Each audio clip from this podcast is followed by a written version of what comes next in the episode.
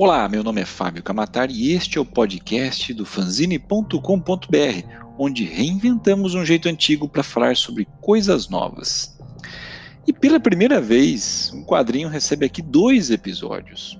A parte 1 saiu na semana passada, ou anteriormente a este episódio, dependendo de quando você vai estar ouvindo, e introduz tanto o quadrinho quanto Lovecraft e sua obra. Nesse episódio de hoje, ou seja, a parte 2, falaremos exclusivamente do quadrinho espetacular que o Pipoca Nanquim editou. Os portais do nosso mundo foram abertos para que os terrores cósmicos nos invadam.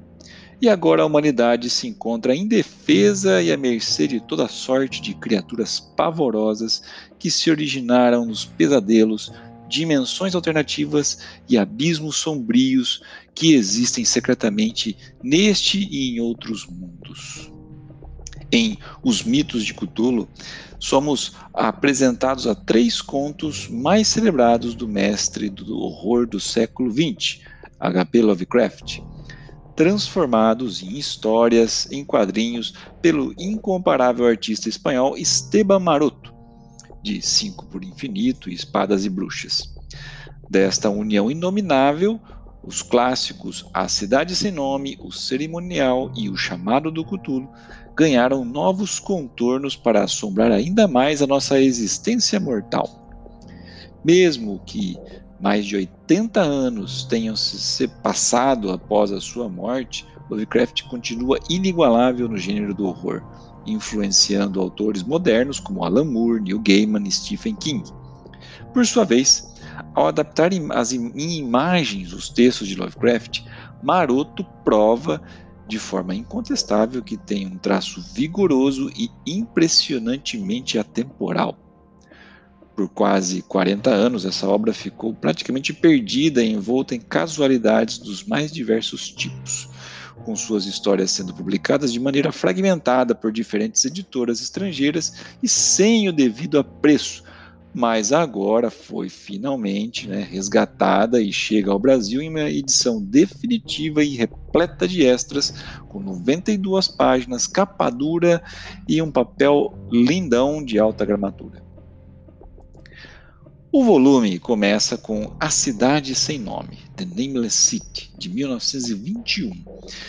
Essa história é geralmente apontada como a primeira do ciclo dos mitos, depois do ciclo de aventuras de sonhos de Randolph Carter, no qual Lovecraft foi fortemente inspirado por Lord Dunsany. Nela, um arqueólogo chega a uma cidade esquecida pelo tempo, descobrindo que ela foi construída por seres anteriores à humanidade a maioria das características do trabalho de trabalho posterior de Lovecraft já está aqui. Raças estranhas que povoaram a Terra em tempos imemoriais, construções ciclópicas e o fascínio pelo Oriente. E Abdul al-Zahed, que é mencionado nessa história pela primeira vez. Maroto faz um trabalho impressionante aqui, dando um design majestoso para a cidade enterrada e que não deixa fôlego durante a história. O cerimonial é uma história de 1923, é a segunda história dessa edição, onde um jovem visita a cidade costeira de Kingsport, convidado por seus parentes para uma celebração ancestral. E depois de passar algum tempo absorvido na leitura do infame Necromicon, é, ele testemunhará um ritual em que seres pútridos invocam monstros alados.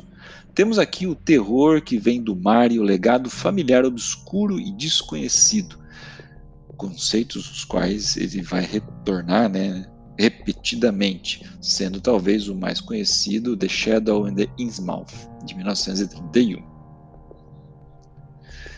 na, no link desse post, vocês vão poder ver alguma imagem comparando trabalhos de Alberto Brecha e Esteban Maroto, que adaptaram essa história.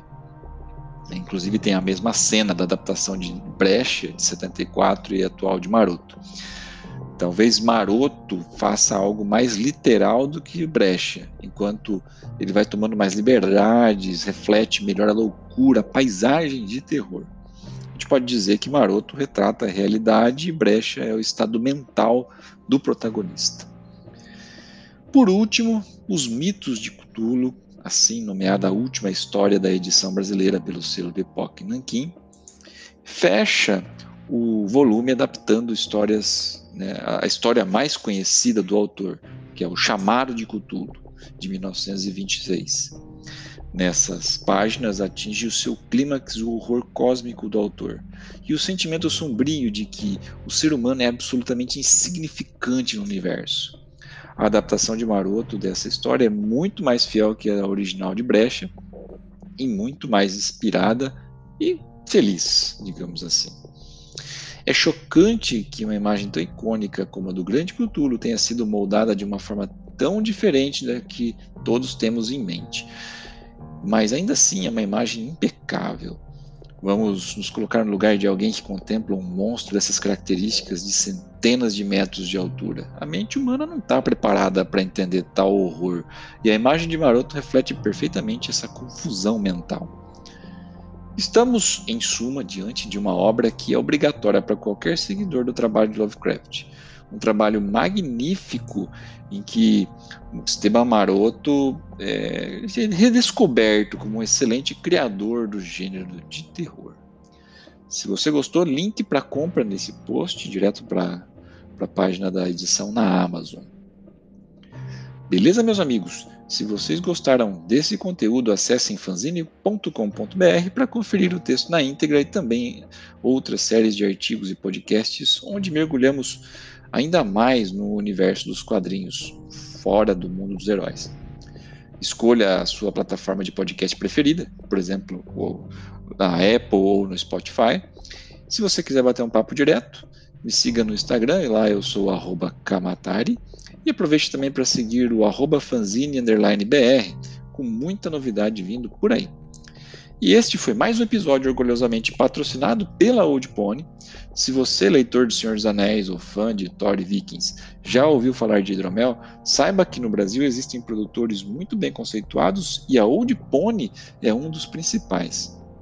Acesse oldpony.com.br, o pony termina com Y, para conhecer um pouco mais e aproveitar a loja online. Lógico, se você tiver mais de 18 anos. E lembre-se que, se beber, não dirija.